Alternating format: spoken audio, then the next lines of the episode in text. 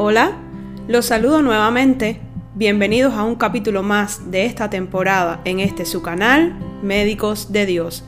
Agradecer a todos los que se han tomado un tiempo para escuchar los capítulos anteriores y si aún no lo has hecho, te invito a escucharlos por la plataforma de podcast de tu preferencia o en la página web puestoslosojosenjesús.com y si crees que ha sido de bendición para tu vida, no dejes de compartir.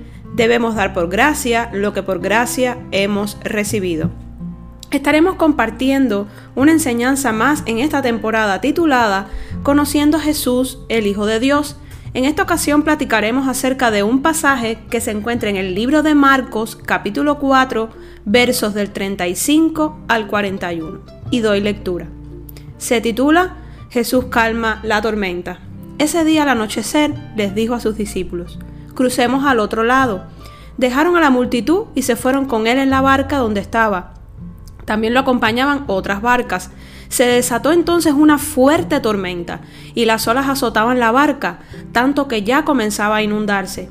Jesús, mientras tanto, estaba en la popa, durmiendo sobre un cabezal. Así que los discípulos lo despertaron. Maestro, gritaron, ¿no te importa que nos ahoguemos? Él se levantó, reprendió el viento y ordenó al mar, Silencio, cálmate. El viento se calmó y todo quedó completamente tranquilo. ¿Por qué tienen tanto miedo? dijo a sus discípulos. ¿Todavía no tienen fe? Ellos estaban espantados y se decían unos a otros, ¿quién es este que hasta el viento y el mar le obedecen? Jesús realizando milagros, el Hijo de Dios calmando una tormenta impresionante. Te invito en tu imaginación a subirte a esa barca. Imaginemos que estamos en medio de una tormenta con bastante aire, truenos, el cielo oscuro, nubes cargadas de agua y nuestra barca moviéndose violentamente y de pronto comienza a penetrar el agua en nuestra embarcación, tanto así que comienza a hundirse. ¿Qué harías tú? Casi siempre en esos casos pediríamos ayuda a las personas que van junto a nosotros, pero te das cuenta de que ellos están en la misma situación que tú Buscas un salvavidas, no lo encuentras y te, y te inunda el pánico y el miedo por tu vida que corre peligro. Vayamos analizando el pasaje. Te recuerdo, estamos en Marcos capítulo 4 del verso 35 al 41. Jesús, mientras tanto, estaba en la popa, durmiendo sobre un cabezal, así que los discípulos lo despertaron. Esto nos dice el verso 38, Jesús dormido en la popa.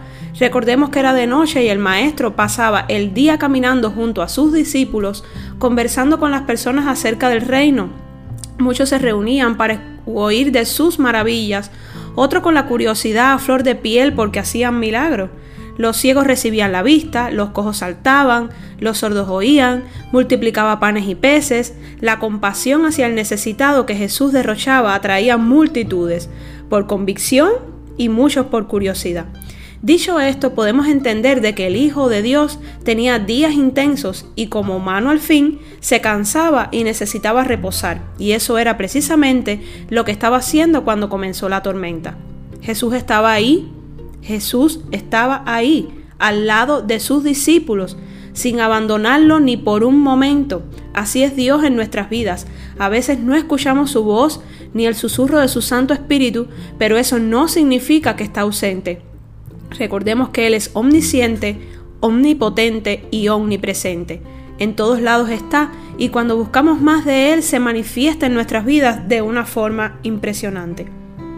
Imaginemos algo, tu vida una tormenta en la barca. Los problemas cotidianos, las enfermedades, adicciones, idolatría, dudas, temores, rencores, falta de perdón, poca fe, nos va llevando a esa barca la cual enfrentará una tormenta que arrasará con nuestras vidas o nos hará más fuerte en la fe a Jesucristo. Depende de nuestra actitud y confianza en el Señor si saldremos victoriosos o derrotados. ¿Sabes tú que Dios no dijo en ningún momento que nuestra vida sería fácil? que no enfrentaríamos dificultades, pruebas. Si alguien te ha dicho que el camino es fácil, ese evangelio que te han mostrado no es el verdadero. Pero algo sí nos dejó claro nuestro amado Padre, y es que estaría con nosotros en todo momento peleando por nosotros las batallas hasta el fin del mundo. Dice Santiago 1 del 2 al 4, hermanos míos, considérense muy dichosos cuando tengan que enfrentarse con diversas pruebas, pues ya saben que la prueba de su fe produce constancia, y la constancia debe llevar a feliz término la obra, para que sean perfectos e ínteros sin que le falte nada. Romanos 8:35. ¿Quién nos apartará del amor de Cristo? ¿La tribulación o la angustia? ¿La persecución, el hambre, la indigencia, el peligro o la violencia? Salmo 34:19 dice, muchas son las angustias del justo, pero el Señor los librará de todas ellas. Primera de Pedro 5:10 dice, y después de que ustedes hayan sufrido un poco de tiempo, Dios mismo, el Dios de toda gracia, que los llamó a su gloria eterna en Cristo, los restaurará y los hará fuertes, firmes y estables. Y Filipenses 1:29 dice, porque a ustedes se les ha concedido no solo creer en Cristo, sino también sufrir por Él. Jesús estaba en la barca, junto a sus discípulos. Jesús está junto a nosotros en nuestra barca. ¿Aún no lo puedes ver? No necesitas verlo, solo creerlo y vivirlo. Maestro, gritaron, ¿no te importa que nos ahoguemos? En un grado de desesperación y miedo, sus discípulos gritaron, ¿no te importa? ¿En cuántas ocasiones le hemos reclamado a Dios, ¿es que no te importa? Cuán injusto hemos sido con Él, que entregó a su Hijo en la cruz por el perdón de nuestros pecados. A veces nos comportamos de una forma egoísta, egocéntrica, ahogados por nuestros propios problemas, creyendo que en realidad son importantes, sin saber que ya nuestra historia está escrita en el libro de la vida con tinta celestial. Lo único que debemos hacer nosotros es pedirle dirección al Espíritu Santo para que nos guíe por sendas de rectitud hacia nuestro llamado en Cristo. En muchas ocasiones le he reclamado al Señor y hoy pido perdón porque no es la forma de llegar a Él. Con actitud de reclamo y queja nunca llegaremos a ser semejantes a Cristo. ¿Quiénes somos nosotros? ¿Acaso no sabemos que Dios tiene el control total de nuestra barca?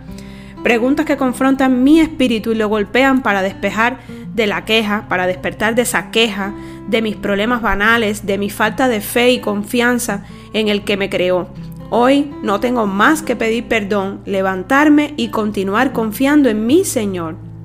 Te invito, si estás pasando por un momento de fuerte abatimiento en tu vida, a que te arrepientas con un corazón sincero ante Dios y entregues el control de tu barca a Él. Aprendamos a descansar en su presencia, tarea difícil pero no imposible. Dice más adelante en este pasaje que Jesús con tan solo dos palabras calmó la tormenta. ¡Wow! Con la autoridad suficiente que le ha concedido su Padre, la autoridad de reino. Dice el verso número 40, ¿por qué tienen tanto miedo? Dijo a sus discípulos, ¿todavía no tienen fe? Jesús se cuestionó el miedo de sus discípulos y aún más su falta de fe.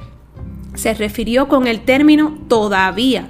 Quiero pensar que en esa frase encierra, después que he hecho tantos milagros ante sus propios ojos, sanar enfermos, sordos, cojos, paralíticos, ciegos, flujo de sangre, resucitar muertos, multiplicar panes y peces, y aún así les falta fe, el miedo nos paraliza, no nos deja ver ni actuar en determinadas circunstancias. Si tenemos fe en el Señor, no importa lo que esté frente a nosotros, la tormenta pasará y Jesús estará siempre a nuestro lado. Recuerda que en medio de la tormenta ahí está Jesús. Él puede calmar la tormenta en cualquier momento y si aún no lo ha hecho y sigues en medio de tus pensamientos pecaminosos, deudas, enfermedad, tribulación, proceso, prueba, arrastrado por una gran tormenta, recuerda que aún allí está Jesús porque nos acompaña y nos fortalece. Con tan solo dos palabras dice el verso número 39, silencio y cálmate el mar y el cielo se aplacaron y todo volvió a la normalidad. Aleluya. Esto me trae a memoria una conversación entre Jesús y Simón Pedro recogida en Lucas 22, verso 31. Simón, Simón, mira que Satanás ha pedido zarandearlos a ustedes como si fuera trigo, pero yo he orado por ti para que no falle tu fe. Y tú, cuando te hayas vuelto a mí, fortalece a tus hermanos. Claro que Jesús, como Hijo de Dios, tenía y tiene el poder de quitar los malos momentos y situaciones no agradables de nuestra vida, pero en ocasiones las tormentas son necesarias para crecer como cristianos y aumentar nuestra fe, y eso precisamente hace Dios en nuestras vidas. Jesús oró por Simón Pedro para que su fe no falle. Si hoy estás en medio de una tormenta y no logras ver la salida, confía. Jesús está contigo. ¿Lo puedes creer? El Señor te bendiga y te guarde, el Señor te mire con agrado y te extienda su amor, el Señor te muestre su favor y te conceda la paz. Hasta el próximo capítulo. Bendiciones.